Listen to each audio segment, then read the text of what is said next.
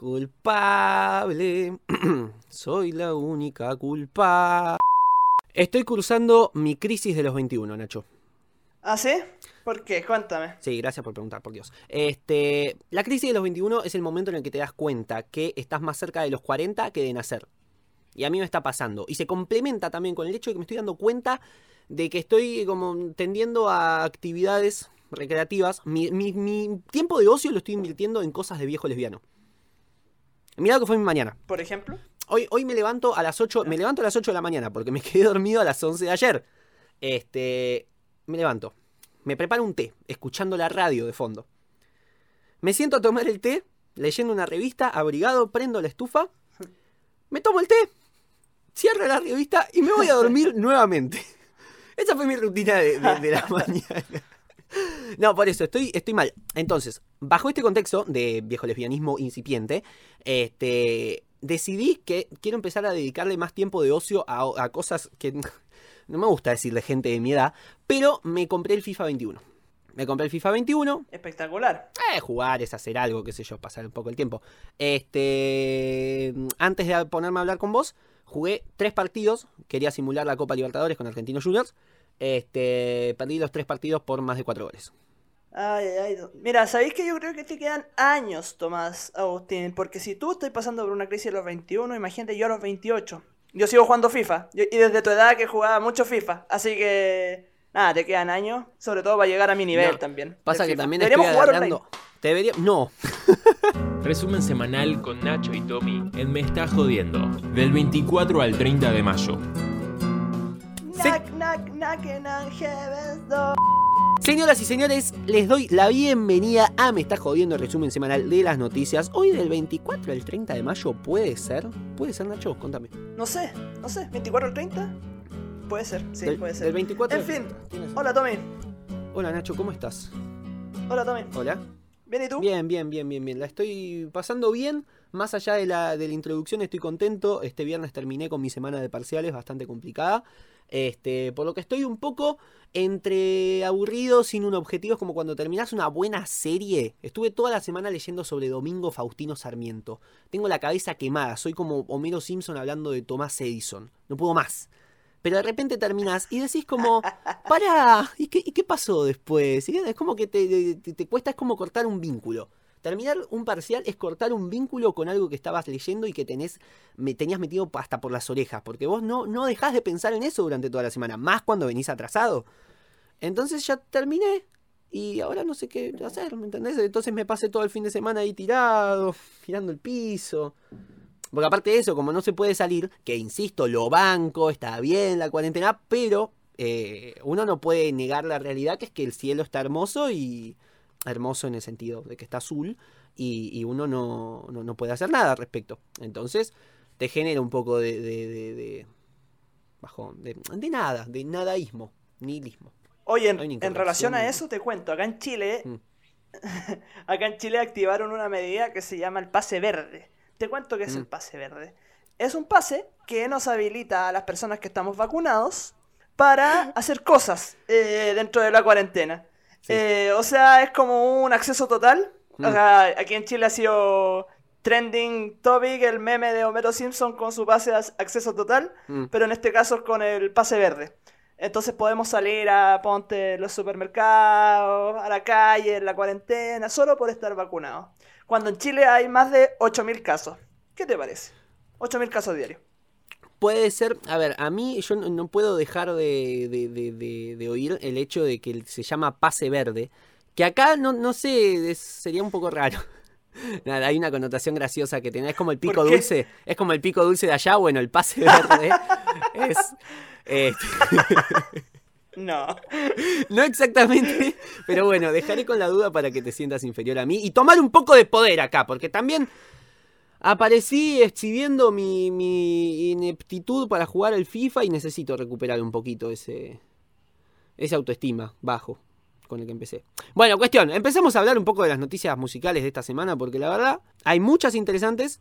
De la, recién lo charlaba con Nacho, de las últimas 4 o 5 semanas creo que esta fue la semana con noticias más pesadas y interesantes para charlar.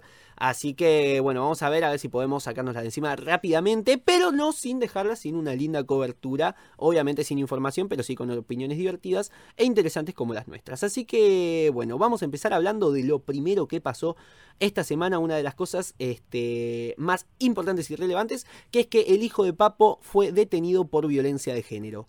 Este, Luciano Napolitano, hijo del mítico cantante argentino Norberto Papo Napolitano, fue detenido en la zona norte de la provincia de Buenos Aires luego de golpear brutalmente, ahorcar y amenazar este, y encerrar a su pareja en su eh, casa de la localidad de Benavides. El hecho ocurrió el lunes 24 de mayo cuando, según consta en la denuncia, el hombre de 46 años comenzó a hostigar eh, e insultar a su pareja, eh, a quien luego tomó el cuello y amenazó de muerte. La joven intentó zafarse, pero Luciano Napolitano la empujó y la inmovilizó para luego continuar golpeándola. Según Infobae, luego de golpearla, el hombre la encerró en un sector del quincho para evitar que realice la denuncia y se retiró de la vivienda. La mujer de 33 años fue liberada por personal policial de la seccional de Benavides. A su vez, efectivos de la policía bonaerense detuvieron a Luciano Napolitano, que está siendo investigado por los fiscales Diego Calegari y Mariela Mioso, integrantes de la UFI especializada en violencia de género de la localidad de Tigre. Además, en el allanamiento realizado en la casa de Napolitano encontraron un arma calibre 38 cargada y varias municiones. Este, la verdad es una cosa terrible la que pasó con este muchacho y me, interesa también rescatar eh, cómo lo cubrieron los medios, cómo lo cubrieron en sentido este, metafórico y literal. Este, porque fíjense, acá saqué de otro medio, que si no me equivoco es clarín.com, que dice, este, Luciano Napolitano, el hijo de Papo, conoció a su papá de grande, formó una banda y ahora enfrenta una denuncia de violencia de género como si fuese un héroe trágico, como poniendo en el lugar de la víctima de que, bueno, pasó una vida dura y por eso lo, habilita a, a, lo que sucedió. No sé, me, me llamó mucho la atención eh, eso en particular. Nacho, no sé si querés decir algo, si no, este, aporte una cosita más y pasamos a lo siguiente. Sí, no. Mm. No, eh, a lo menos curioso cómo, cómo se aborda el tema, una lástima, mm. pero ocupemos nuestra tribuna para hacer lo que se tiene que hacer, ¿no? ¿O no? Claro, sí, sí, totalmente. Bueno, acá este, me parece que no, ninguno de los dos estamos totalmente capacitados como para hablar de esto y para no quedar adelantados estaría bueno, eh, más que nada, bueno, eh, informar lo que pasó, exponer este tipo violento y bueno, también hablar este, y pasar algún contacto para poder ayudar a las víctimas de violencia de género. Este, acá, según la página oficial, acá por lo menos en Argentina, eh, nos dice que si sufriste violencia por ser mujer o conoces a alguien que la haya sufrido, podés llamar a la línea 144 del Consejo Nacional de las Mujeres o a la línea 137 del programa Las Víctimas contra las Violencias del Ministerio de Justicia y Derechos Humanos. Si no, también puedes pedir ayuda en las oficinas de atención a víctimas de violencia de género de la Defensoría General de la Nación, los centros integrales de la mujer, los centros de acceso a la justicia más próximos, cualquier organismo público que se encargue del tema, o si no, puedes acercarte a un hospital si estás herida o sufriste una violación para que te brinden atención, den fe del hecho y hagan la denuncia pertinente. Allí un grupo de profesionales puede asesorarte según tu caso concreto. En el caso de Chile, si eres testigo o víctima de violencia, llama a cualquiera de los siguientes números. Fundamentalmente yo rescato 1455 y el Fono de Orientación Ayuda por Violencia contra las Mujeres. Fono Denuncia Segura 600 400 0101 y WhatsApp de la Mujer más 569 9700 7000. Perfecto, bueno, este, entonces eso, veremos cómo sigue la, situación. Al parecer todas las pistas y todos los testimonios y todos los relatos parecieran indicar a que esto es cierto, pero bueno, este, vamos a, esperar a ver qué, qué, es lo que dictamina la justicia, que esperemos actúe eficaz y velozmente eh, esta de tantas otras veces que no lo ha hecho. Este, pasamos a la siguiente noticia. Vamos a hablar, ya que estamos así pum para arriba, vamos a hablar de una muerte. John Davis, una de las voces reales de Milli Vanilli, murió a los 66 años. Creo que acá hay que saber algo de trasfondo para entender esta noticia. El cantante John Davis, una de las voces reales del grupo Milli Vanilli, ha muerto a los 66 años por coronavirus.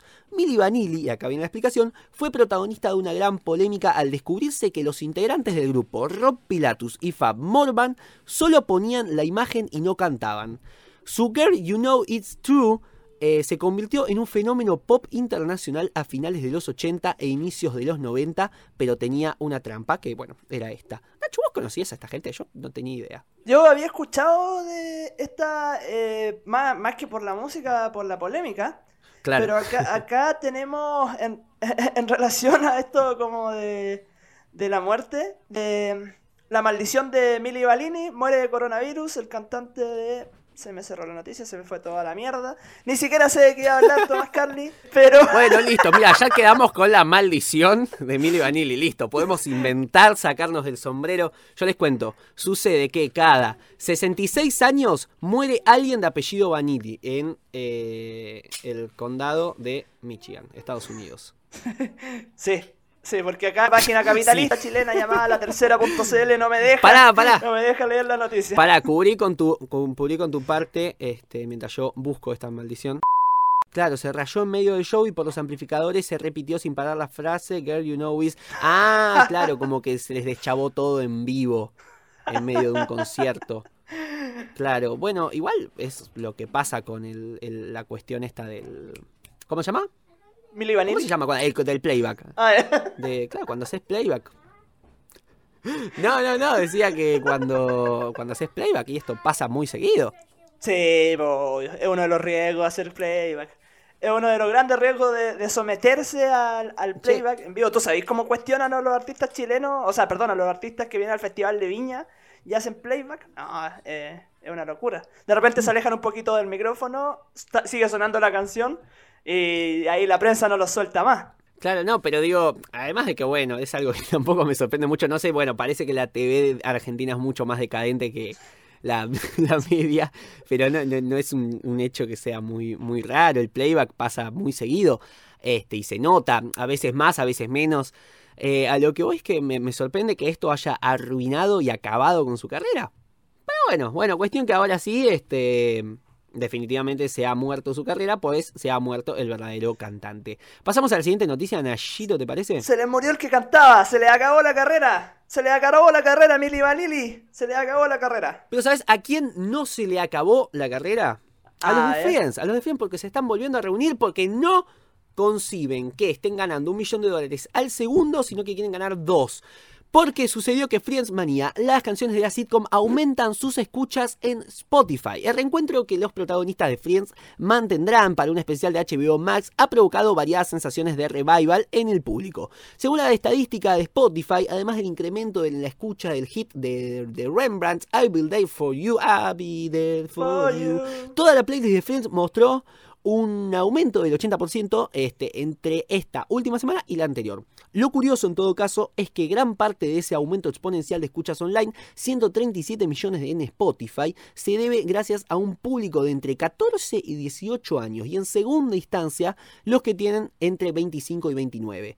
Este, entonces, acá lo, lo- curioso, en pocas palabras, es que esta Friends Manía viene acompañada de nostalgia, pero especialmente de una curiosidad por lo desconocido.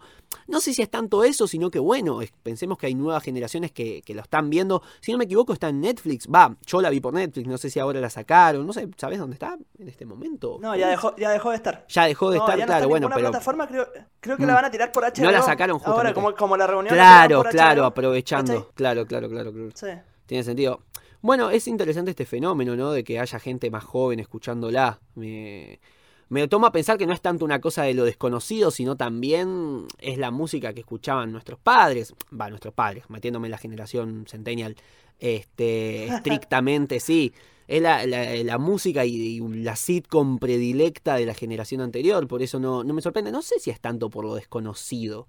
Por eso digo, por ahí tal vez la música, porque la música también no solo era música eh, que sí o sí haya estado en esta serie, sino también música ochentosa de los 90, música que sonaba en la época en la que Friends emitía, incluso alguna que otra de los 2000, si no me equivoco, terminó en 2004, este, o por ahí, ya te digo. Cuestión que, nada, es un fenómeno interesante y... ¿Vos te viste, Friends? Eso es interesante. Sí, sí, extrañamente yo la vi, sabéis que la, la terminé de ver el año pasado.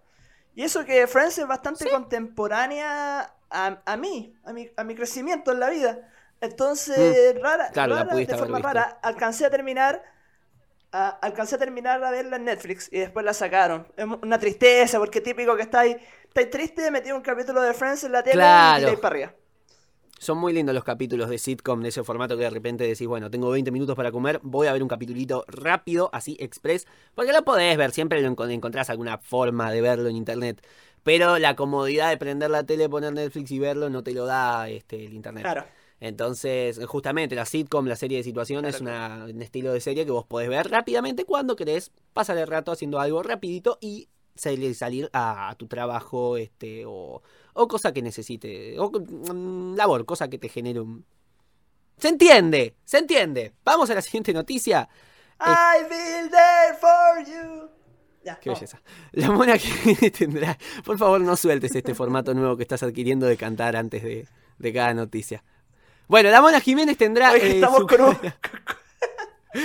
estamos con un delay súper grande. no Estamos con un- Entonces, es- estamos con un delay la verdad impresionante. es que yo me, sí, me puse a cantar cuando empezó la noticia, entonces justo se escuchó ahora. Eso, es. Claro, no, sí, sí, es hermoso. Y aparte, como a veces te me cortás, no sé si te re- A veces me está pasando que yo tiro una frase súper graciosa y vos no te reís, pero después editándolo veo que sí te reíste. Simplemente no se reprodujo la risa en, en- en mi micrófono. ¿Entendés? Eh, Eh, Me, eh, me pasa mucho eso. eh. Yo de repente me incomodo mucho porque digo, pero esto fue muy gracioso, Nacho. ¿Cómo no te reíste? Y después me ve- veo que sí, te cagaste la risa, pero nunca me enteré. Este, y me enteró después en la edición y me alegra. Así que gracias por las risas compartidas, Nacho, que descubro un día después. Bueno, la Mona Jiménez tendrá su cara en una pizza. Un local llamado Don Luis, ubicado en la capital cordobesa, tuvo la idea de preparar un especial este, de salsa de tomate y queso basada en el referente del cuartet, muy, muy precaria la pizza, con su cara ubicada perfectamente en el centro de la redonda. Con mucha alegría, la Mona se encargó de promocionar la iniciativa en sus redes sociales. El viernes mi amigo Pedro Don Luis, eh, Pedro de Don Luis, saca una pizza que se llama La Mona y yo le di todos los ingredientes para que sea una pizza, una pizza impresionante. Destacó el cantante que además contó que fue él quien sugirió los ingredientes que tiene que llevar, como bueno, acaba de decir el testimonio, no sé si era necesario repetirlo, maldito medio. El maestro que realizó la pizza de Maradona que se exhibió en el estadio San Paolo, donde juega el Napoli, fue quien orientó a los cordobeses y les explicó cómo tenían que hacerla. Dos dudas. Primero, ¿Maradona tenía una pizza? Segundo, este. Vos sabés que vi la foto de la mona. es- no te digo. ¿Viste que recién dije precaria? Bueno, yo no sé si meterme mucho, pero era una pizza redonda que tenía la cara sellada, es decir, las partes donde están las facciones del rostro de la mona Jiménez eh, eran agujeros de queso, ¿me entendés? Entonces era la salsa de tomate con los agujeros de queso con la forma de la cara de la Mona Jiménez. No digo que no esté bien hecho porque está espectacular, no sabés qué detallada que está la cara. Ahora, el 70% de, de- de la pizza es, es salsa de tomate, falta el queso. Es muy... A menos que haya, no sé, una capa por debajo que no se ve. Bueno, no- era muy... Por eso digo, era muy precaria. Pero era no entiendo. prepisa. no enti- Era una prepisa con un molde de queso.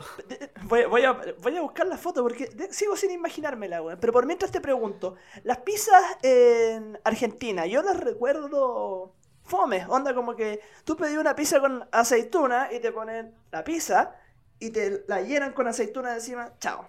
Es como eso. Acá en Chile las pizzas están llenas de ingredientes. po. Pará, o sea, estás diciendo que generalmente las ¿Ah, no? pizzas vienen...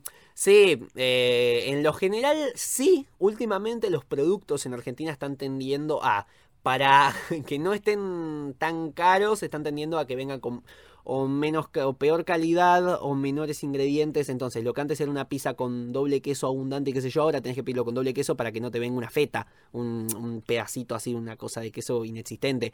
Es verdad que, que últimamente, en- pero en muchas cadenas eh, está sucediendo, no solo con las pizzas, también está sucediendo con las hamburguesas, eh, cuando vas a cenar a cualquier lado, este, no te digo que vayas a cenar muy seguido a lugares, pero este, no sé, una vez me acuerdo que me había pedido unas pastas, me había pedido unos sorrentinos, que son así, no, no sé si existen allá, son una- una- unos- unas cápsulas de masa con jamón y queso dentro, este, con cualquier salsa que le quieras poner. Bueno, me acuerdo que me había pedido uno, me habían cobrado una barbaridad y me habían venido cuatro unidades de sorrentino. Es una nada, o sea, imagínate que es un plato lleno, un una- un plato hondo y bueno, lo llenaron con cuatro sorrentinos y y ahí sí, salsa pusieron bastante, pero no, no me sirve, no, no es la comida.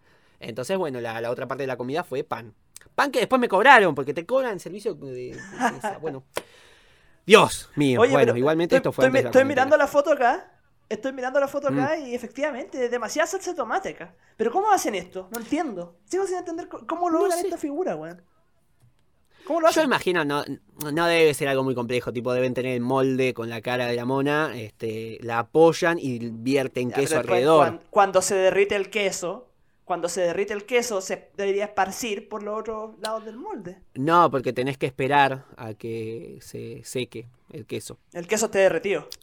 Claro, el, el queso se derrite y vos después esperás y cuando se enfría tenés una pizza fría, espantosa, pero con la cara de la Mona Jiménez.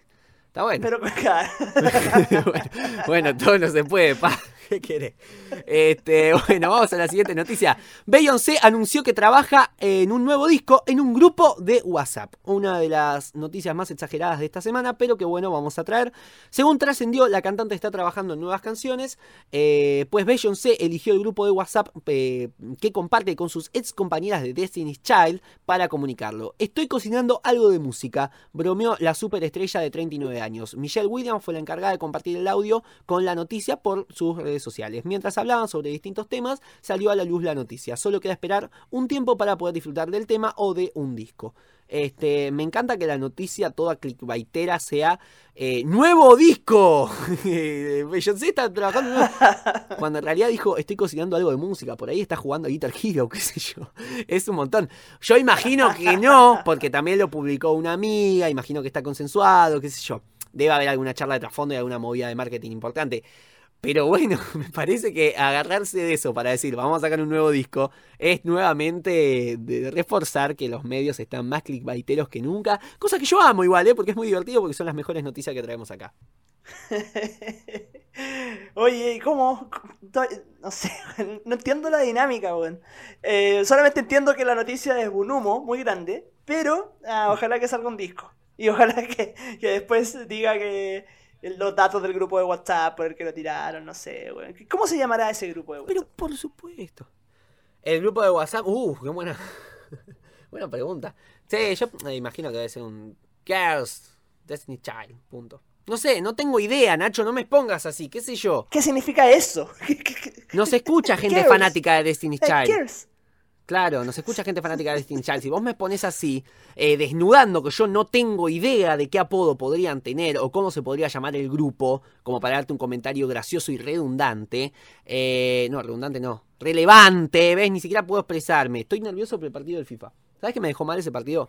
Porque no veníamos mal, pero nos cobraron un penal. Pero nos cobraron un penal que nada que ver, bueno, este, hablando de clickbaits como el anterior, vamos a hablar ahora de un grupo que no sé por qué los medios tienden tanto a exagerar las noticias. No sé por qué. Escuchen, escuchen, vos, vos te acordás lo que había pasado con Queen ¿Y hace por qué siempre, ¿no? siempre, ¿Por qué siempre, siempre, con Queen? Eso ¿Por qué decir, siempre con. Queen? Porque ustedes se acuerdan que hace un tiempo habían dicho este, una noticia que era Queen está trabajando en nueva música y la respuesta era no. Bueno, eh, la noticia de esta semana que traemos sobre Queen es Brian May sugirió que Queen no saldría más de gira.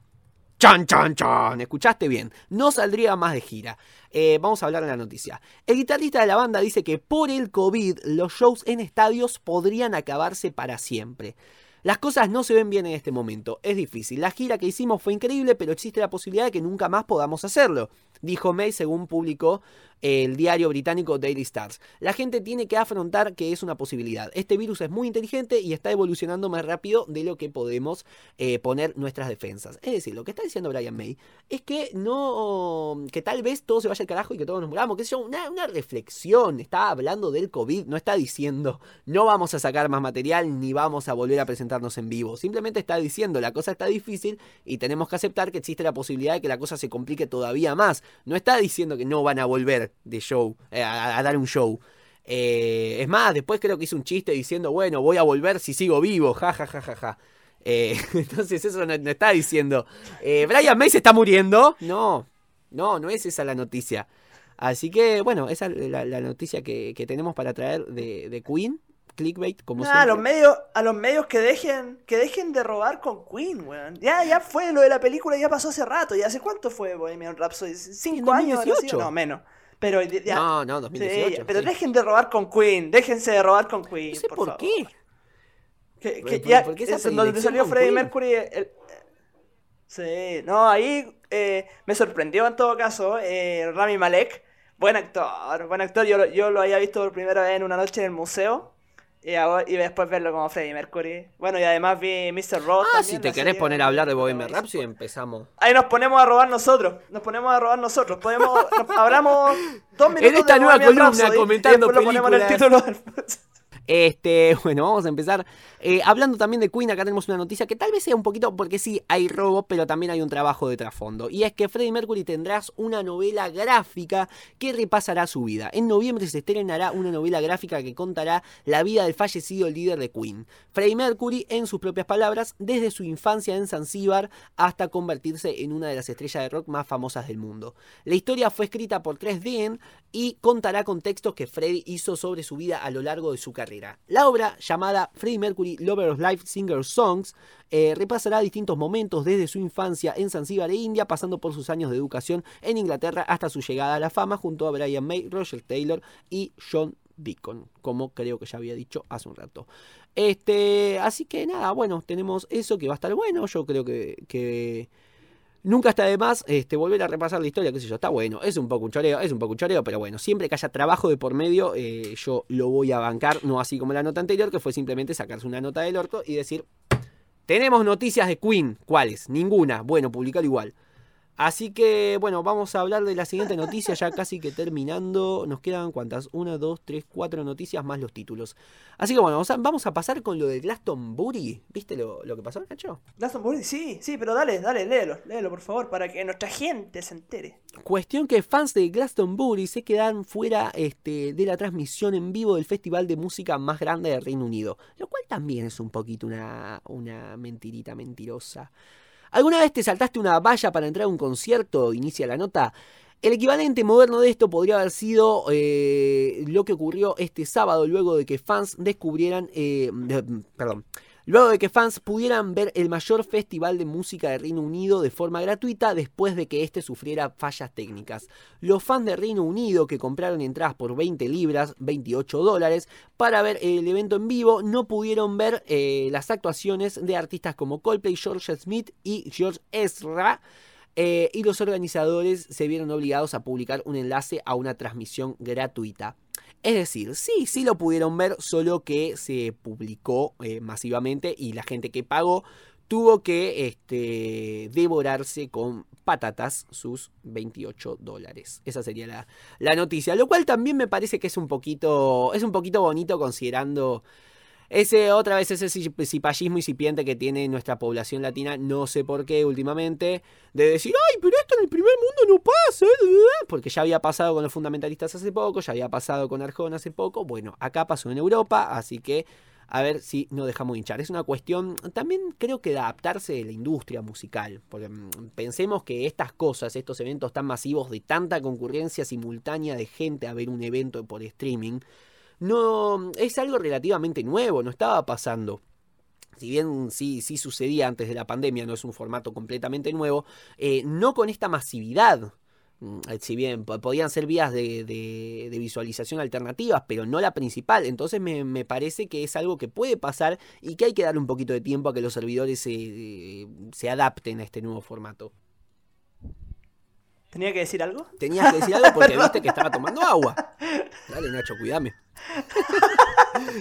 Perdón, es que estoy, estoy mirando el. Estoy mirando el drive. Sí, sí.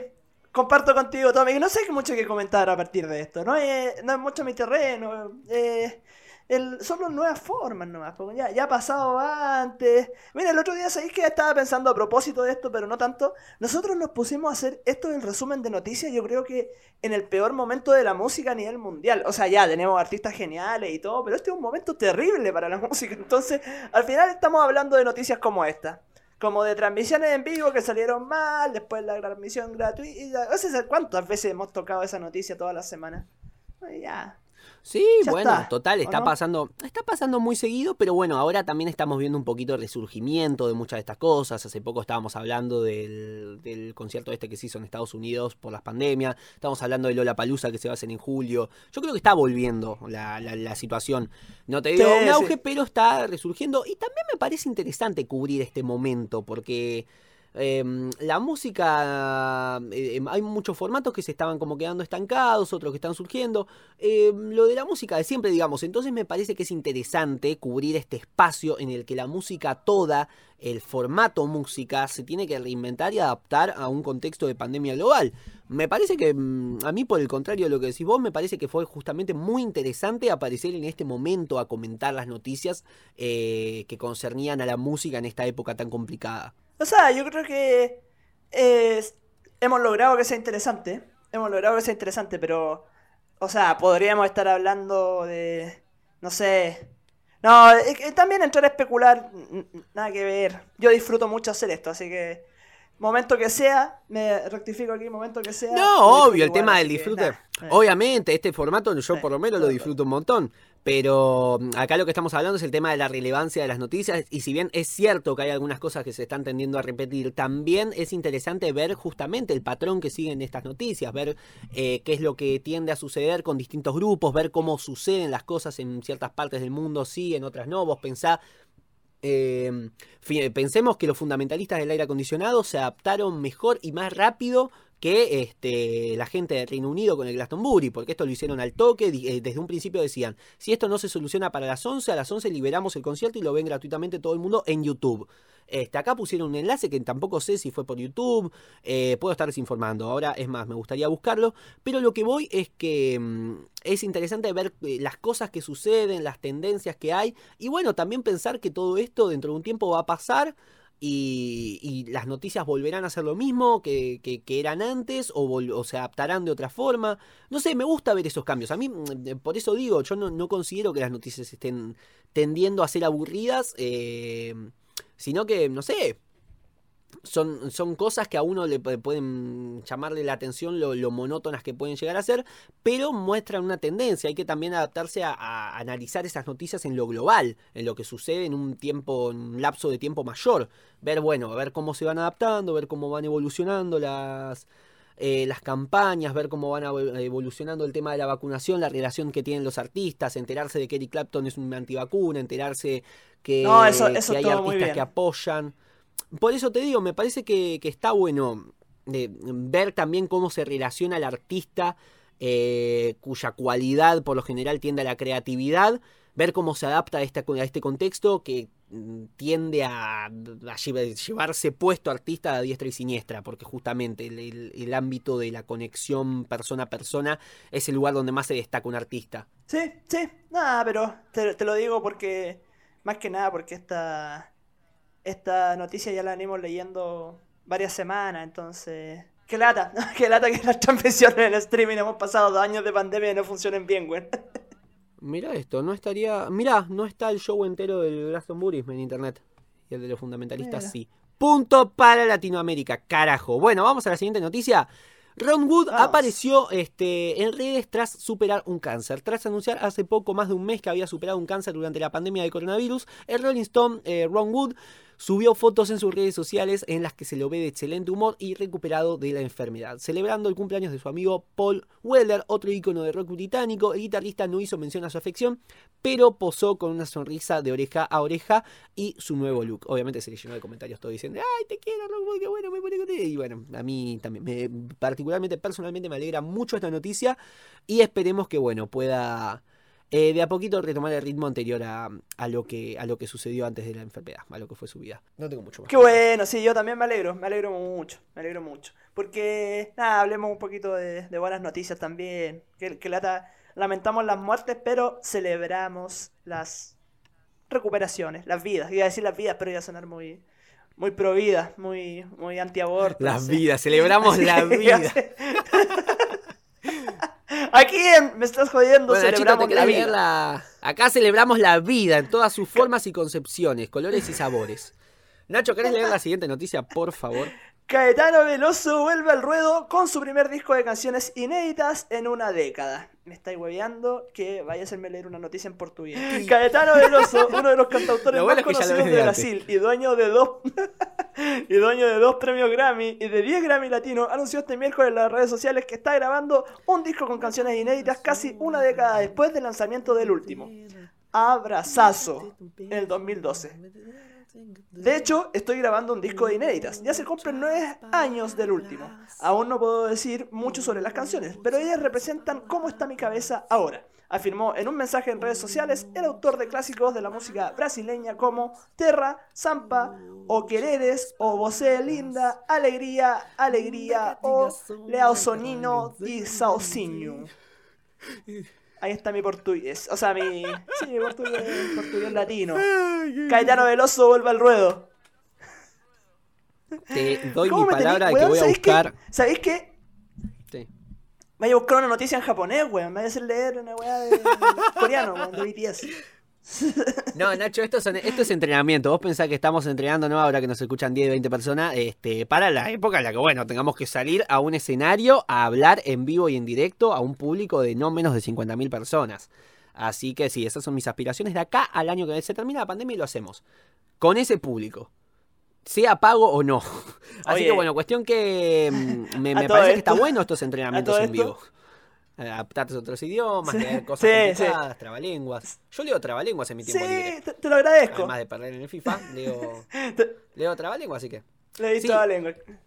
Eh, Bueno, no, cuestión, te, te lo, te lo eh, agradezco porque, eh, mira, el otro día fui al, al colegio donde trabajaba hasta el año pasado, me encontré con algunos ex estudiantes y me dijeron, profe, escuchamos su podcast. Lo escuchamos. Así que, ah, yo lo encontré hermoso, dije, qué, qué bonito. Así que desde acá, de esta humilde tribuna, les mando saludos a aquellos y aquellas estudiantes que me escuchaban, me escuchan, que me están escuchando ahora, que a la distancia el cariño se mantiene muchísimo. Qué bonito, qué bonito, che, pero no tan bonito como lo que sucedió con Marilyn Manson, cuya, cuyo país, cuya justicia de cuyo país eh, ordenó arrestarlo por escupir a un camarógrafo. A las demandas por denuncias de, a las demandas por presuntos abusos sexuales y malos tratos se añade ahora la orden de arresto que ha emitido la policía de New Hampshire contra el cantante Marilyn Manson por escupir a un camarógrafo en, en el concierto que tuvo lugar en Guilford el 18 de agosto de 2019. La policía emitió la orden de arresto contra el cantante el 8 de octubre de 2019 por dos cargos de delito menor de asalto que pueden conllevar a una pena de prisión de hasta un año y una multa de 2 mil dólares más de los que tengo yo.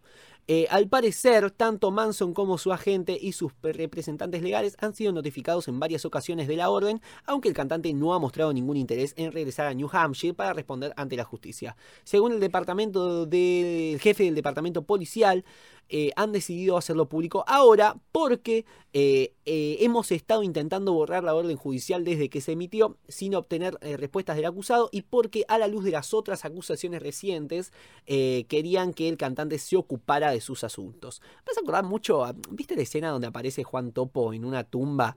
La que del, del tipo ese que está enterrando gente, no sé cómo se lo llama. Este eh, dice, pero que no hay nadie Sepulturero. muerto. El sepulturero, ahí está. Eh, No era tan difícil. El tipo manda que no hay nadie muerto aquí en este maldito lugar. Y de repente sale Juan Topo a una tumba y dice, no, no, bueno, no quería causar alboroto, pero ahora que lo menciona, acá más o menos lo mismo, tipo, pasó hace dos años, cuando escupir a la gente era grave, pero no tan grave como ahora, y dice, bueno, ya que estamos, vamos a hacerlo público, aprovechando que está mala situación con él, vamos a tirar una cosa más. Aunque bueno, medio raro porque también medio que me estoy poniendo del lado de Marilyn Manson, Eh, es raro, no, no me gusta. Bueno, cuestión, vamos a dejarlo acá y a pasar con ¿Por los? Pues- títulos, o no, querías decir. Tomás, ¿por qué defiende a Marilyn Manson? No sé, ¿Por qué a sé yo, por qué. No sé por qué me puse a defender a Marilyn Manson. No sé, pintó. Salí- me salió eso. Bueno, Yo, te- yo tengo un Funko de Marilyn Manson, debo decirlo. Tengo- Ah, bueno. Funko- Tengo Funko de varios. De varios funados, debo decir que tengo Funko de varios funados. Tengo a, a Nick Carter, tengo a James Brown. Un desastre, güey. lo voy a poner después en la edición con, con Spanish Flea de fondo. Para, pa, pa, pa, pa, pa, pa, mientras contás ahí todos tus funados hechos Funko. Eh, no, al final no lo hice, medio paja. Bueno, cuestión, vamos a hablar un poco de los títulos de esta semana. Tenemos muchos Títulos. títulos. Esta vez lo que le agregué, te lo podrás ver vos, Nacho, es que tengo como una respuesta corta a la este, pregunta que se hacen en los títulos, o no sé, la, la pregunta que te nace apenas decís, no sé. ¿Cuántos discos tiene Queen? Y abajo poner, no sé, 8, 10, no sé cuántos tiene. Eh, eso, cuestión. agregué eso, pero siguen siendo títulos. Noticias cuya. Este, Para, para, para. Pero, weón, ¿qué es esto? Acabo, acabo de leer los títulos. Pará, no spoilers, no spoilers. Segundo ya. ¿Es un poco para molestarte a vos? Sí. Ese sería el título de Sí. la noticia. Bueno. Bruno Mars es el primer artista en tener cinco certificaciones diamante con las canciones That's What I Like, When I Was Your Man, Just the Way You Are, Grenade y Uptown Funk. Es raro el mundo de las certificaciones diamante. Porque es como que varía según el país, varía según, no sé, las cabezas, lo que... No sé, es medio raro. Es como... Se usa también como un poco una marca publicitaria, como una movida de marketing. Decir, bueno, ya que estamos... Toma un certificado diamante. Oh, muchas gracias. Bueno, ya aprovecho, anuncio que dentro de una semana voy a sacar un disco. Eh, se usa mucho para eso, es raro. Pero bueno, bien ahí por Bruno Mars, nos pone contento. Títulos. Eh, ¿Querés leer la segunda noticia? No, no quiero. Bueno, es que no entiendo por qué está ahí. es gracioso, porque hay una ¿Qué noticia... hubo- una noticia que de un medio que lo levantó. ¿Cuál es la religión que practica Ricardo Montaner? Que uno podría decir, bueno, tal vez, no sé, es domador de serpientes y me estoy enterando ahora. de serpiente. ¡Claro! Pero no, es, es lo, que, lo que se sabe, que practica la religión evangélica. Vos te metes a la nota y te dice eso. Y te explica, no sé, abajo hay un par de cosas que te dicen por qué, por qué lo practicas, de cuándo. Eso podría ser la noticia. Pero la noticia es cuál es la religión que practica. Y es que es sabido, no sé dónde está la noticia. Bueno, tercera... ¿Pero hizo algo? ¿Hizo, ¿Hizo algo con su religión ahora? No sé, weón, que, que lleva. Imagino que sea sí. Ahora. No sé cómo. Sa- ¿sabe- ¿Sabes de qué color es el pelo Sí, de, por ahí fue. de Ringo Claro. Starr? Es como eso. Claro, y vos te esperás, vos te esperás que la noticia sea, en realidad es colorado de nacimiento, es pelirrojo, este, pero luego se tiñó a los Claro. tres años y no, de repente te enterás es, es castaño oscuro. Ah, bueno, gracias, Sí. gracias por, por el dato que me ofreces. Bueno, ¿Y por qué tercer ahora? título, No, Ariana no sé. Grande compartió... ¿Cómo? No, no, no, no puedo creer, en serio, tanto, tanto delay Tenemos un delay de 55 minutos, pero bueno, lo vamos a, a superar. Como es- hemos superado tantas cosas. Ah, en realidad no tantas. Ariana Grande compartió la el barrera, álbum la de barrera de la distancia y no vamos a superar esto. Che, total, ¿a cuántos kilómetros estamos? 10, 15, 20, 20, 100. Bueno, tercer título. Ariana Grande compartió el álbum de fotos de su íntima boda. Títulos. The Weeknd y Ariana Grande la rompieron con Save Your Tears en los premios iHeartRadio. Título. Bizarrap y Duki. fueron a ver a, a- Ah, verga, te- delay de fueron a mierda. Y consiguieron. ¡Ah! Bizarrap y Duki fueron a ver NBA y consiguieron tremendas ubicaciones. Títulos. Lo peor de todo es que después vamos a quedar como dos locos cuando lo edite y no haya tanto delay. Y nos estemos quejando porque, no sé, hay medio segundo. Bueno, ¿quiénes son los argentinos que estarán en la Primavera Sound 2022 de Barcelona? Y atente con esto, ¿eh? porque está bueno. Duki, Kazu, Kea, Nicky Nicole, los de siempre, pero también están El Matón, Policía Motorizado, Las Ligas Menores, dos bandas platenses, 107 Faunos, Faunos y Banda Los Chinos, que son los autores de uno de los primeros temas que recomendé. Así que no, me pone, me pone contento por ellos. Sí, ¿Qué sería como el Lola Palusa español? sí, buenísimo. Sí, no, está bueno, está muy bueno. Muy bueno. Y, y, y te fijaste, eh, Mm. señor nacionalista, como buen argentino, que También, dale, decilo vos. No, no me fijé No, para no me nada. fijé, pues, pero no, algo están anotados, pues. No, no, no, no, no, mirá si me voy a fijar. Yo hago mi parte.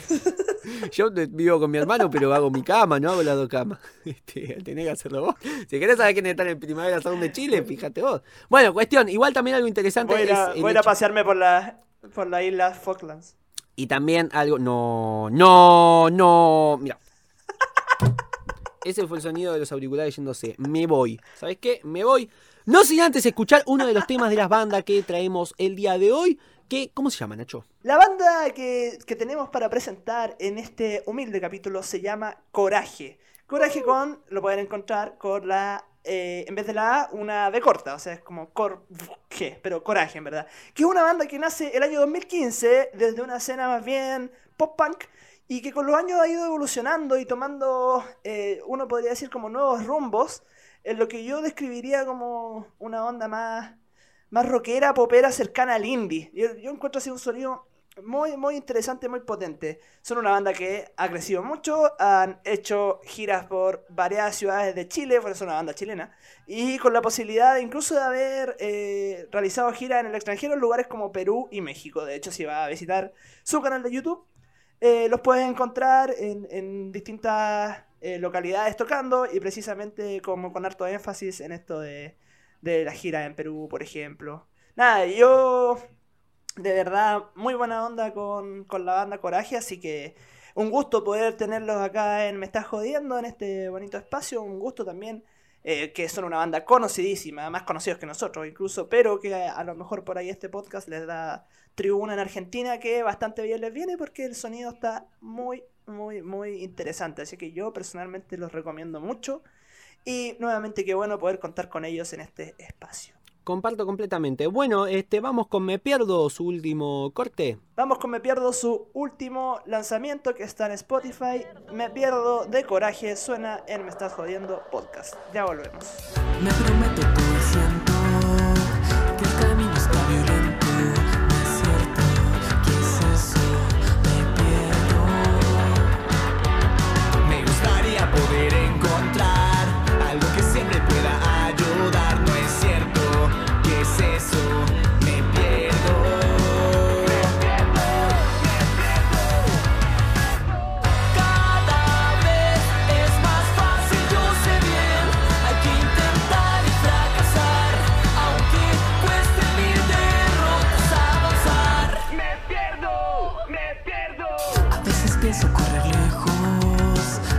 No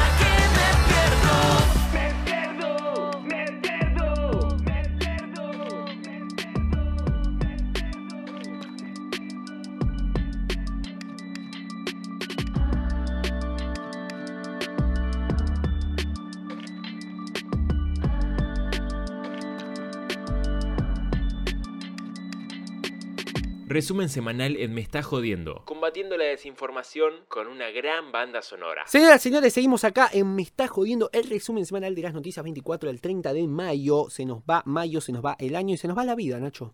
Pero bueno, no sin antes eh, musicalizarlo un poquito con los lanzamientos de la semana. Tenemos muchos discos y tenemos no tanto sencillos como siempre. Esta semana hemos encontrado más discos relevantes que sencillos. Y realmente atenti con los discos porque hay una banda de discos interesantes. Este, tenemos por parte de Abel Pintos El amor en mi vida. Tenemos de Juanes, finalmente han lanzado, si no me equivoco, este viernes el álbum de covers que venían promocionando hace rato. Este, con covers muy interesantes como de Bob Marley, de Fito Páez, este, de Carlos Gardel. eh, no sé quién canta la bilirrubina, pero tenían una versión de la bilirrubina. Muy, muy lindos todos. Eh, así que bueno, es uno eh, particularmente el que recomiendo de esta semana es eh, Origen de Juanes. Después tenemos de Calamaro, Dios los cría, este, también un álbum con muchas colaboraciones. Tenemos de Carlos Rivera, Leyendas, De Counting Crows tenemos Butter Miracle Sweet One. Y de Natalia Lafourcade, la segunda parte de su disco Un Canto por México, el volumen 2. Eh, después, bueno, tenemos algunos sencillos también interesantes para destacar esta semana. Tenemos de J Balvin y María Becerra que está sacando que un tema por semana más o menos. Que tenemos que más pues de J Balvin y María Becerra. Tenemos de Bad Bunny con Luar La L, 100 millones de Nicky Jam con el Alfa haciendo piquete, de Rake y Malum haciendo perfecta, de Osuna con Honguito haciendo Diablona de Master KG, David Guetta y Akon Shine Your Light y de Bumps con eh, Bloodline, Bloodline perdón, haciendo Another You. Muy interesante la música de esta semana. Obviamente la pueden escuchar en la playlist que para cuando ustedes eh, estén escuchando esto ya habremos subido a Spotify donde tienen este, los mejores temas de los discos y todos los sencillos para escuchar y eh, actualizarse con su eh, plato semanal de comida Paloma Mami, musical. la única artista chilena que va a estar tocando en, en Primavera Sound. Por si les interesa. Paloma Mami, la, última, la única artista chilena. ¿Sabes que Paloma Mami tuvo un éxito acá? Eh, podríamos decir can- cantante urbana. Sacó un tema, fue un éxito, ha sido un éxito tremendo. Después sacó otro tema, fue otro éxito. Eh, y a las dos canciones la contrató Sony. Sony, weón, Sony. Y empezó, nada, una locura. Una locura Paloma Mami, como todo el, el éxito que, que ha tenido en poco tiempo. Obviamente ahora está, yo creo que un poquito opacada por el tema de la pandemia y todo. Pero nada, ponte tú, tuvo, tuvo Lollapalooza acá en Chile solamente como con cinco canciones. Y fue una locura, una locura. Así que bien por Paloma Mami. Sí, hay muchos casos también, eso creo que eh, creo que ahí fue donde la música más caló, más hondo caló porque los artistas em, que recién estaban empezando, que habían tocado pocas veces en vivo, eh, ellos sí lo- les, les afectó bastante la pandemia. Creo que ahí sí es donde más hondo caló la, la- la cuestión de perder la presencialidad de los eventos, como mínimo y como máximo perder interés y perder fama. Este, me parece que, que- que eso sí es una cuestión dura que ha sobrevenido sobre los artistas en la pandemia, mm, insisto, la gente que recién arranca. Eh, pero bueno, me pone contento por Paloma Mami, este, no la conozco, así que esta semanita le voy a dar una escuchada. Eh, pasamos con los rankings, ¿te parece Nacho? Me parece. Vamos a hablar, este, bueno, tenemos eh, un ranking bastante movido, eh, han calado hondo muchos temas, es, eh, la verdad es impresionante lo que ha sucedido con, con el disco que hablábamos la semana pasada, que es lo de Olivia Rodrigo, rompió directamente el ranking, eh, de los primeros 14 puestos, 9 son de Olivia Rodrigo, y de los primeros 5 son 2. Tenemos en el quinto puesto Kiss Me More, bajando dos puestos, eh, de Doja Cat con SZA. En el puesto número 4, que vuelve a bajar, tenemos Call Me By Your Name de Lil Nas X, Montero. Este, y en el, puesto, en el puesto número 3, subiendo 4 puestos, ya tenemos un tema de Olivia Rodrigo, que es de Vu.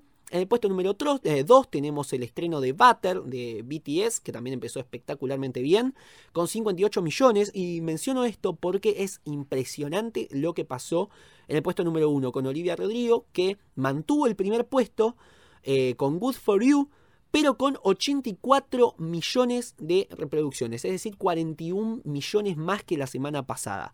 Eh, rompió directamente. Qué locura. Es impresionante. Es impresionante porque aparte veníamos hace muchas semanas escuchando 41 millones, 43 millones, no superaban los 50. Y ahora de repente tenemos el segundo puesto con 58 millones eh, y el primero con 84. Yo pienso que Qué, No, qué es locura, es difícil, qué difícil que es el tema del contexto siempre con, con temas de la música. Imagínate, no sé, ser un grupo relativamente exitoso en la época de los Beatles. Te hunden. Ah, no, ahora. Imagínate esto. Vos fíjate que Butter se estrenaba una semana antes y se llevaba puesto todo. Y ahora quedó a la sombra de Olivia Rodrigo que le, le sacó 30 millones de reproducciones. Es impresionante. Si quieren saber un poquito más de Olivia Rodrigo, nuestro amigo queridísimo conductor de este podcast, Tommy Carly, en el capítulo anterior, se tira una muy buena reflexión acerca de su último disco. Yo solamente me quedé escuchándolo asombrado por su, por su crecimiento en el análisis musical, Tomás, debo decirlo, de verdad, debo decirlo. Eh, todavía estoy eh, perplejo con la, con la reflexión que hiciste la semana pasada. ¿Te estás burlando de mí? No, estoy hablando en serio, te lo juro. Te lo juro Estoy un poco a la defensiva, Muy insisto, porque sigo sensible por el tema del partido. Porque aparte, cuando termina ese penal... Bueno, perdón, sí, seguimos. Eh, puesto número 5 de Chile. Uy, qué bueno, estoy mirando el ranking de acá de Chile y se movió. un Se movió. Por primera vez. Bueno, el primer lugar no se mueve. Sí, pero voy, a, voy a nombrar canciones diferentes, güey. Eh, oye, como que pasa esto de Olivia Rodrigo, BTS, y acá en Chile le pasa por al lado, güey. Número 5. Subió eh, un puesto el maquinón de Carol G con María Angélica. En el puesto número 5 de acá, bajando dos puestos y casi yéndose. eh, Ignacio. Gracias. En el puesto número 5, bajando dos puestos, tenemos AM de Nio ¿Eso fue el García y delay? Flow La Movie. Eso fue delay, sí, totalmente. Bueno, editar esto va a ser un calvario. Pero bueno, no es mi problema, sino de mi versión futura. Te odio. Nacho, puesto número 4. Puesto número 4, todo de ti de Raúl Alejandro. Un estreno en este ranking. Ah, en el puesto número 4 de acá tenemos subiendo 9 puestos. Yo sé que tú de. Uy, son muchos nombres difíciles. FMK, Tiago PSK, Litkila y Rusher King. Por Dios que se vaya rápido. Puesto número 3, bajo un puesto, AM de Nio García, Flow La Movie. Ah, en el puesto número 3 de acá tenemos subiendo un puesto. Te necesito con Kea y María Becerra. Puesto número 2, que sube un puesto y se posiciona en el segundo lugar, pareja del año de Sebastián Yatra con Mike Towers. Igual que acá, en el puesto número 2, pareja del año, mantuviendo el puesto, manteniendo. Y puesto número 1 acá en Chile, eh, el que se mantiene firme ahí en el, en el top del podio, fiel de los legendarios, Wisin Jay Cortés. Con ¿Sabes que el viernes 150 entregué- mil menos que la semana pasada, debe ser.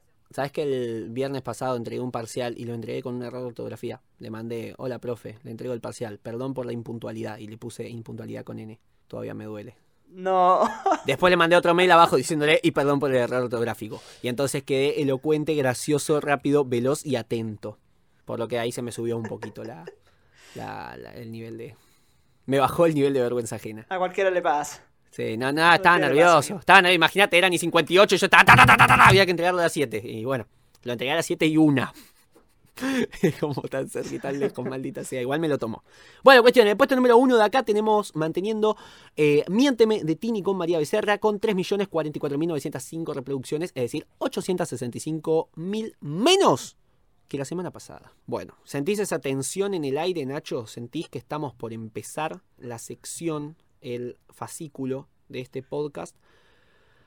Donde hablamos, pero no solo hablamos, también cantamos. Tenemos, ¿cuántas no? Bueno, no sé, la verdad no lo sé. No lo sé porque no las he contado. Más que la Este, mierda. Estamos. No, no, no. Acá dice 27 en 207 años. Pero en realidad esto es lo que quedó de la semana pasada. Me olvidé de actualizarlo. Asumo completamente la culpa, pero bueno, tenemos desde 1926 hasta 2018. Saquen la cuenta ustedes y después cuéntalo ustedes, este, que también pueden, pues las vamos a contar. Pero no tenemos tantas como la semana pasada. Entra en una pantalla entera de Google Chrome. Antes no pasaba, la otra vez había que bajar. En 1926 nace Miles Davis, músico de jazz estadounidense. ¿Lo conozco? Sí. ¿Te puedo cantar un tema suyo? No. Yo tampoco. Perfecto. 1941 nace Bob Dylan, músico y compositor estadounidense. Me hace reír mucho el otro día recordándolo por su cumpleaños. Este, pensaba en el chiste que hacen sobre él en Los Simpson, cuando lo entrevista una amiga de Chloe. Y le pregunta, Bob, ¿cómo has estado? Y le contesta, hey, hey, oh, hey, oh, hey, oh, hey, hey". Es Muy, muy bonito lo de Bob. Bueno, en 1945 nace John Fogerty, vocalista histórico de Creedence Clearwater Revival. Autor, por ejemplo, de... John. Lo puedo sacar, ¿eh? Dame dos semanas y lo saco. En 1953 nace Danny Elfman, compositor estadounidense, autor de bandas sonoras como la de Avengers, Era de Ultron o Los Simpson. También tiene unas cuantas más como Las 50 Sombras de Grey o alguna del Hombre Araña. O sea, tiene un montón de bandas sonoras importantes. Pero compuso el tonito de los la, la banda sonora de los Simpsons. Tan, tan, tan, taran, tan, tan, tararararán. Bueno, él compuso ese tema. Con Esa esa weá ya te, te podés ir a. Ya está. Te podés ir a Punto. dormir tranquilo. Felicidades, te puedes Sí, retirar. Se acabó. Se acabó. 1964, Love Me Do de The Beatles llega al número uno de Billboard. Esto también es interesante porque es la primera vez, con el primer tema que llega a un puesto número uno y se rumorea que fue porque George Martin o Brian Epstein, no me acuerdo quién de los dos, había comprado 10.000 copias del tema para hacer que llegue a, a ese puesto y que de esta forma gane notoriedad al grupo. Es un mito pero es alguna cosa que, que, se comenta y que me gusta añadir. Es el primer tema que llega a este puesto. Recordemos sabes? que antes había. No, es que es muy interesante. Es que me encanta los sabes de los Beatles? Y... Métele, métele armónica, métele armónica. Eh,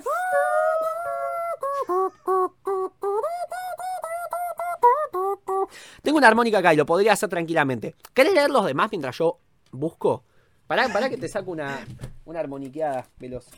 Hoy no te lo puedo creer porque en el año 1964 nace Lenny Kravitz, músico estadounidense, eh, cantor, ca- eh, cantor, cantautor de, de varias canciones. Pará, que acá guitarrista, eh.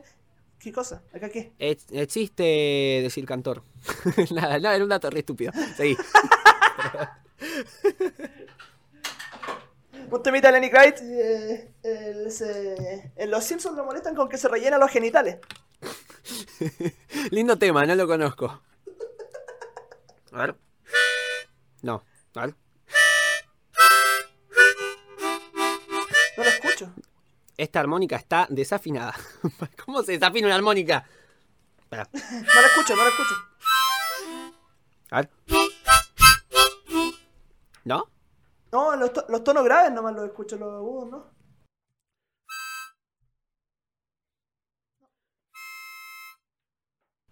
No. ¿No? Uy, qué curioso, weón. Siento que le acabo igualmente de romper los oídos al, al público. Perdón. Pero, para ver. Se escucha mal.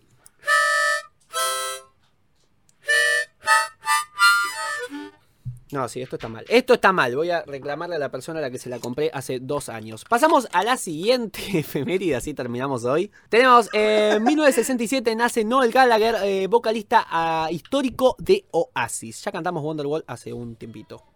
¿Otro tema de Oasis? Sí. Eh. Don't go away.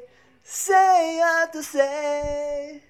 Say what to say. Forever ready, rain. It's the time of my life. As I need more time. As I need more time. Ya, dale, seguimos. Seguimos. Porque en el año, año, como dicen los argentinos, 1968, nace Kylie Mino- Minogue, cantante australiana. Tenía que- esa- ¿Por qué? ¿Por qué? ¿Por qué me pasa ¿Para qué te metes? A mí me toca leer esta. Para. Por- por- primero, ¿por qué te metés vos? Lo iba a leer yo tranquilamente, te dejaba Rodrigo Bueno si querés, lo leía vos y no había ningún problema. Kylie Minogue, si querés. Eh, cantante australiana, autora, por ejemplo, de este Can't Get You Out of My Head. O mejor conocida como La La La La La La La La La La La La la la la la. Bueno, en 1973 nace Rodrigo Bueno, cantante argentino, autor, por ejemplo, ¿de qué? Evaluación de argentinidad, Nacho, dale, te toca. En una villa nació, fue deseo de Dios crecer y sobrevivir a la humilde expresión, respetar la adversidad con afán de ganarle a cada paso la vida. Estoy Voy al coro con una mano en y el todo el pueblo cantó. "Ma- Marado, Marado, nació la mano de Dios, Marado, Marado, su sueño es ser una estrella llena de gol y gambeta. Y todo el pueblo cantó Marado, Marado, la vez se fue quien corrió, Marado. Eh, buenísimo, buenísimo tema. Qué buenísimo tema, weón. Hablaste de él Nos en, hacía- en un sencillo. Perdíamos podcast, un montón de, de Maradona, sí. Hablé de la música de Maradona. Hablé de la música que le compusieron a, a Maradona en su momento, creo que días después de, de el peor 25 de noviembre de todos los tiempos. Así que, bueno, vamos a hablar de 1973 que Deep Purple lanza Smoke on the Water como sencillo. Yo día había escuchado la historia de, este, de esta canción. Que era nada, como. No sé, tenía que ver con un grupo que no me acuerdo el nombre, pero era un grupo conocido donde ellos iban a. No, era que un grupo conocido iba a tocar eh, en un lugar donde ellos, después de ese concierto, iban a grabar una canción. Y sucedió un accidente. Sucedió un accidente eh, donde de alguna forma rebuscada y tergiversada había humo en el agua. Y por eso compusieron. Los inspiró y compusieron Smoke on the Water. Muy poca información. On the Gracias, water. Tan, tan, tan, tan, tan, tan. Gracias. Bueno, cuestión. No, no vamos a terminar nunca con esto. No vamos a terminar nunca, vamos a avanzar un poquito. En 1974 muere Duke Ellington, músico estadounidense que participa en Big Mouth. En 1975 nace Melanie, Melanie Brown, integrante de Spice Girls. Si me quieren ver cantando temas de las Spice Girls, tienen un podcast entero sobre ellas. En 1977 Sex Pistols lanza God Save the Queen como sencillo, tema que ya creo que cantaste la otra vez. Esa que yo En- la canté. En 1982 Survivor lanza Eye of the Tiger este, como sencillo, tema... Eh, sí. Pam, pam, pam, El ojo del tigre. El tema predeterminado para una música de pelea. Pones música de pelea y salta este tema. En 1985 nace Lula Bertoldi, vocalista de Eruca Sativa, artista que tal vez no tenga tanto reconocimiento como el que merece, pero sí como el que tendrá.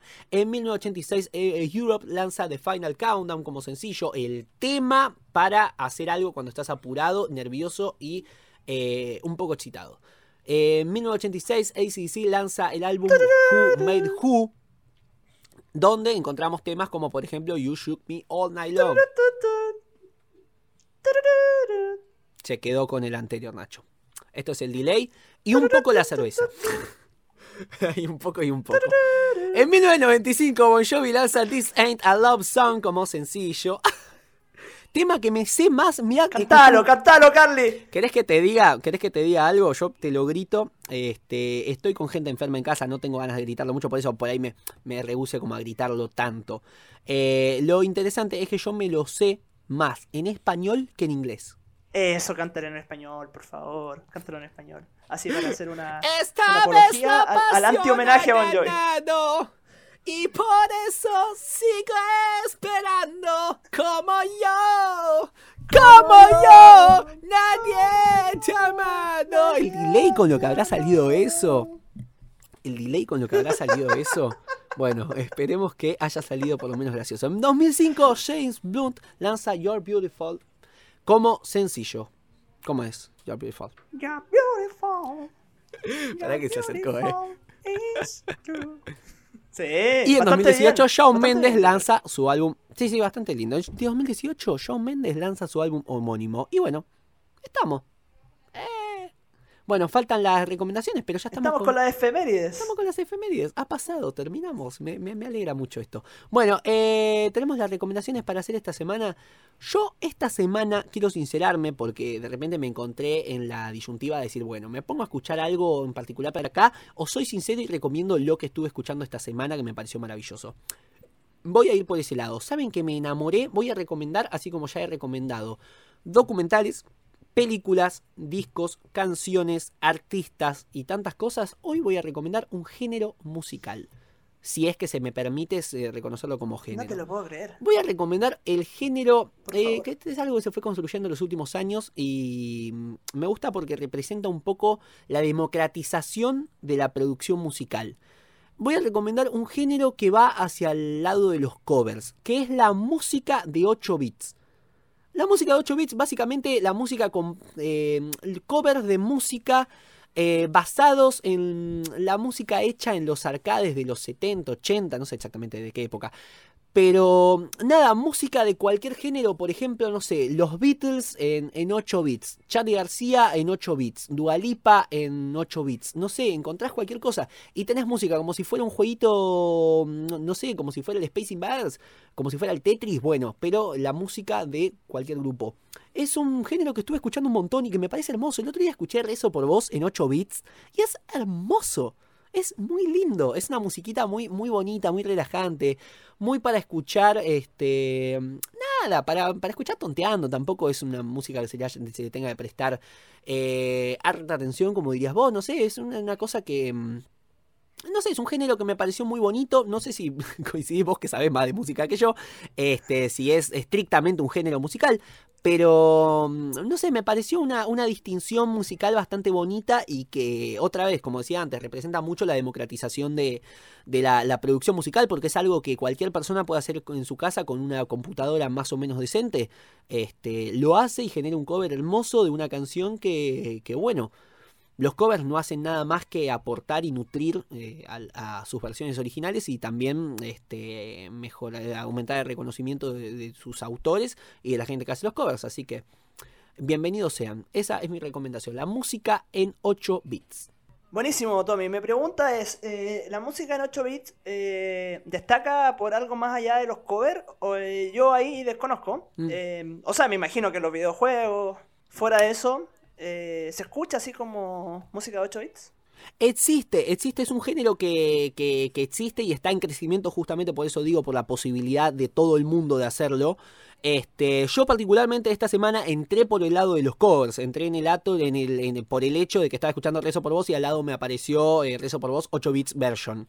Y entonces dije, ¿qué es esto? Y me lo puse a escuchar. De repente encontré que los Beatles tenían la discografía entera eh, pasada a 8 bits. Y empecé a encontrarme con eso, con, versiones de la música que escucho de toda la vida en 8 bits, que es una, una versión muy bonita.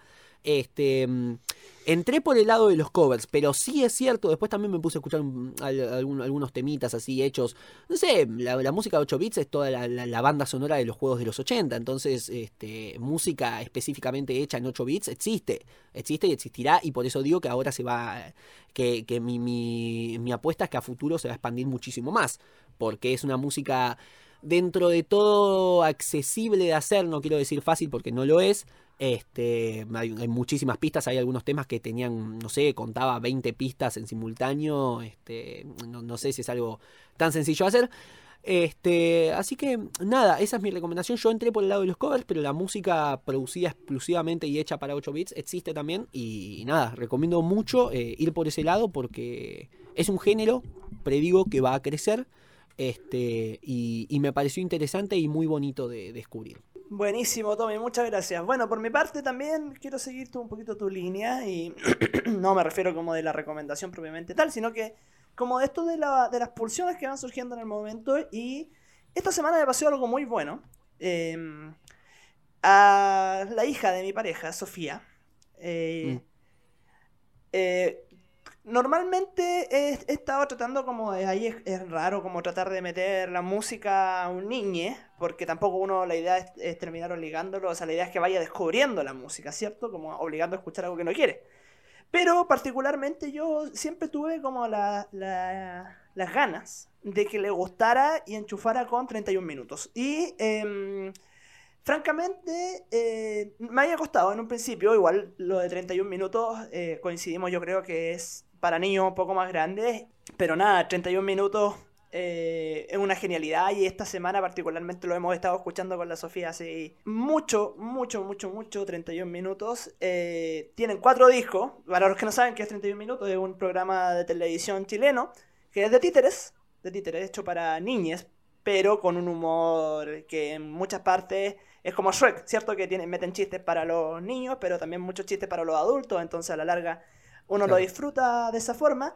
Y en el Lollapalooza de, tiene que haber sido como el año, ponte tú, 2011, si no me equivoco, 2012 acá en Chile, los invitaron a hacer su primer show en vivo. Y tiraron una puesta en escena buenísima, a esa altura con tres discos. Posteriormente a eso vino como un nuevo auge de 31 minutos con un cuarto disco. Eh, y más que recomendar a, a ver 31 minutos y, y obviamente escuchar 31 minutos, que es una banda muy interesante, muy buena, como mucha música muy, muy rica y entretenida, eh, recomiendo mucho ver 31 minutos en vivo. Eh, en YouTube hay presentaciones muy destacadas de 31 minutos en vivo, eh, particularmente está la del Festival de Viña, obviamente que es con un sonido impecable, en general como la mezcla del Festival de Viña es súper- está súper bien hecha. Eh, pero también hay otra que es del Festival de Hueso del Moy, que es otro festival también importante acá en Chile, que es otro formato con ya con su cuarto disco sacado. Eh, nada, es una genialidad porque tú veís a, a los títeres haciendo el show, pero además a los músicos abajo tocando con músicos geniales, los, los chilenos sabrán, ponte tú como Chancho en Piedra, o sea, están los hermanos y la vaca que eh, eh, son los músicos de Chancho en Piedra, que guitarrista en bajo y guitarra, entonces eso ya le hace, le da un plus, está Pedro Piedra en la batería, y Pedro Piedra es un multiinstrumentista chileno que hace música de pop, también buenísimo. Está eh, eh, Salina en, en los teclados, que es el tecladista de, de Chico Trujillo, en Tigimani. Eh, bueno, y obviamente en las voces los creadores de 31 minutos, que son Peirano y Pedro Peirano y Álvaro Díaz, más la Jani Dueñas, que también de- hace las voces en, en 31 minutos. Y eh, es hermoso. Yo de verdad encuentro una presentación y una puesta en escena súper linda, entretenida para disfrutar, porque más encima mezclan el humor con buena música y como les digo, para los que no han escuchado las canciones, las canciones son entretenidísimas, muy buenas musicalmente y pegajosas por sobre todo. Yo, he vuelto a, mi, a, mis- a mis años de infancia y adolescencia escuchando aquí 31 minutos con la Sofía, así que aprovecho de recomendarlo en esta pequeña ventanita que tenemos en el podcast. Bueno, che, me alegro, muchas gracias, gracias por la recomendación. Este, me estoy enterando de quiénes son los de 31 minutos. Que, que bueno, yo los conocía, no sabía que se llamaban 31 minutos. Son de, también autores de muchos memes de, de la cultura popular, si no me equivoco. Este, la frase de esa de. Oh, qué buena frase, anótalo, Mario Hugo. Este, es de acá, ¿o, o no? Eh, del, del, del Sí, conejo no sé. acá. Che, no, sí, claro. Son. Un montón. No, pará, el meme del, del cómo lo supo del mono no es de acá, de 31 minutos, ¿o sí? No, acá no, lo están no, poniendo no, como que sí, che, me están mintiendo. Eso. Claro, 31 minutos mono, No, che, me están robando. No, no, yo tenía entendido que era de, de. Creo que era de japonés, creo que era. No sé de dónde era. Un programa así medio raro. Bueno, esto no es, lo importante ahora. Lo importante es, bueno, tomo mucho la recomendación. Este, te la agradezco, no sabía, mira, no sabía que había una, una faceta musical tan producida este, de, de este formato televisivo. Así que bueno, te lo agradezco, lo estaré escuchando. Este. Eh, y bueno, aprovechando también esta semanita que la tengo bastante desocupada, voy a, voy a estarla escuchando y la semana que viene te estaré comentando qué me pareció. Así que bueno, nada, Nacho, me parece que hasta acá llegamos. Te, te agradezco mucho tu participación como siempre. Este, vamos a pasar las redes sociales ya que estamos. Nos pueden encontrar en Me Está Jodiendo Podcast este, en Spotify. A mí me pueden encontrar como Tommy Carly, Tommy con Y, Carly con I latina. A Nacho como Ignacio.milla, milla con doble L, con L, L, no con I, y no con Y, no con SH, sino con doble L. Este, y nada, tenemos. ¡Uy, pará! ¡Pará! ¡Pará! Porque hace, ¿Qué hace como tres semanas que me está pasando que te quiero contar una cosa que pasó que me enteré el otro día y no me acuerdo. Y si no te lo cuento ahora, me voy a querer matar durante toda la semana hasta que llegue el próximo lunes y me lo vuelvo a olvidar. El otro día escuché una actualización de la. Bueno, ya llevamos una hora veinte, así que Pará, pará, que ya termino, te juro. ¿qué le, qué le hace? La noticia, ¿te acordás de la noticia de Kurt Cobain del pelo? Que se sorteó un mechón de pelo, o se sorteó, no, se subastó. Ah, bueno, sí, sí. escuché que estaba, tre- ¿te acordás que estaba a 3 mil dólares o algo así? Una cifra que era una barbaridad, pero que más o menos se había, no era tan grave. Bueno, ahora está a 14 mil dólares. Accesible. Listo. 14 mil dólares, ¿cómo ha subido? Sí, sí, sí, sí, sí, la verdad se... No, está bien. Ha subido mucho. Subió mucho y bueno, esa es la, la noticia que tengo mucho, también eh. para, para traer acá. Listo, quería compartir eso. No importa, no tiene nada que ver con lo que veníamos hablando ni tendrá que ver con lo que hablaremos en el futuro. Pero bueno, quería comentarlo porque si no me quedaba metido, ¿viste? El Claro, datazo. me queda el datazo metido y... Si hay El un lugar donde de puedo Carly. meter este dato interesante que tengo es acá. Así que voy a aprovechar. Bueno, ahora sí, hemos terminado. Este, Nacho, ¿te parece si nos vamos con otro temita de coraje? Me parece mucho porque, bueno, como les contaba, Coraje, una banda que ya viene trabajando hace 5 años, ya tiene 3 discos y están trabajando en, en este preciso momento, están trabajando en un EP que, de hecho, el tema que vamos a poner ahora, eh, me parece que es... No, no, el tema no, que vamos a poner ahora no, sino que el tema que vamos a poner ahora corresponde a un disco el cual también están trabajando para el próximo año. O sea, están trabajando en un EP que va a salir ahora, prontamente, y el próximo año sale un disco ya un larga duración, me imagino. eh, con la canción que vamos a, mandar a continuación, que se llama Indirectas, que la pueden escuchar obviamente acá, pero también en Spotify, es la primera, si no me equivoco, que, que aparece ahí, y, y los encuentran en sus redes sociales como Coraje, eh, como ya lo decía en un, en un principio, en vez de la A con una B corta, tanto en Spotify como en YouTube, como en Instagram. Coraje, pero en vez de A, una B corta. Entonces nos vamos con ese tema, Tommy, ¿te parece? cuidado. Con el tema indirectas de Coraje. Hay un delay impresionante. Primero quiero decir eso. Segundo, este, tengan cuidado con eso porque si ponen coraje, yo por ejemplo ponía coraje, pero la B la ponía en la O. Y después cuando me di cuenta empecé a escribir corvaje. Entonces, nada, tengan cuidado con eso. Es cor, B corta, G. Está bien.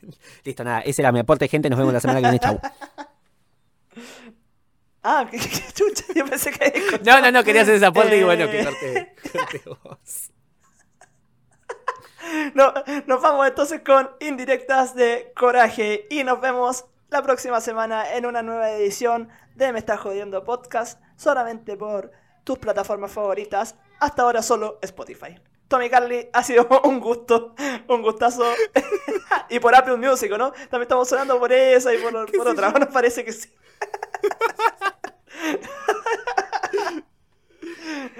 ya, Tommy, siempre un gusto. siempre un gustazo Gustas trabajar contigo. Nos, vamos con indirectas de coraje. Te mando un saludo dentro de 5 segundos cuando escuches esto. No escuches. ¡Hasta la semana que viene!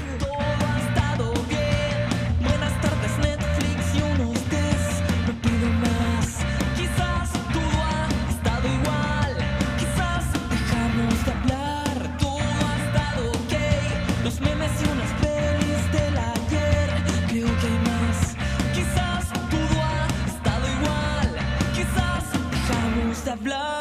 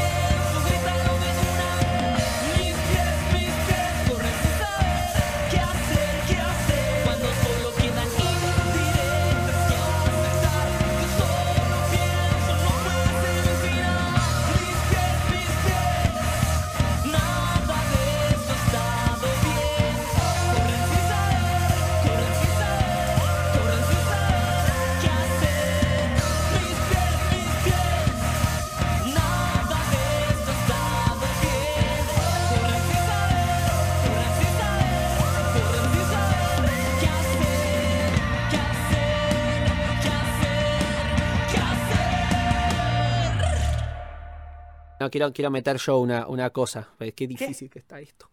Espera. Dale. Eh, ¡ah! pero, pero, bueno, voy a hablar. Voy a hablar algo. en 5, 4, 3, 2, 1. Hablo. Como premio para la gente que sigue conectada. Igual quería decir que. Este viernes sale un podcast.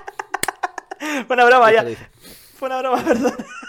Lo dije, listo, ya está, cortamos. ¿Qué cosa? No, entendí que dijiste.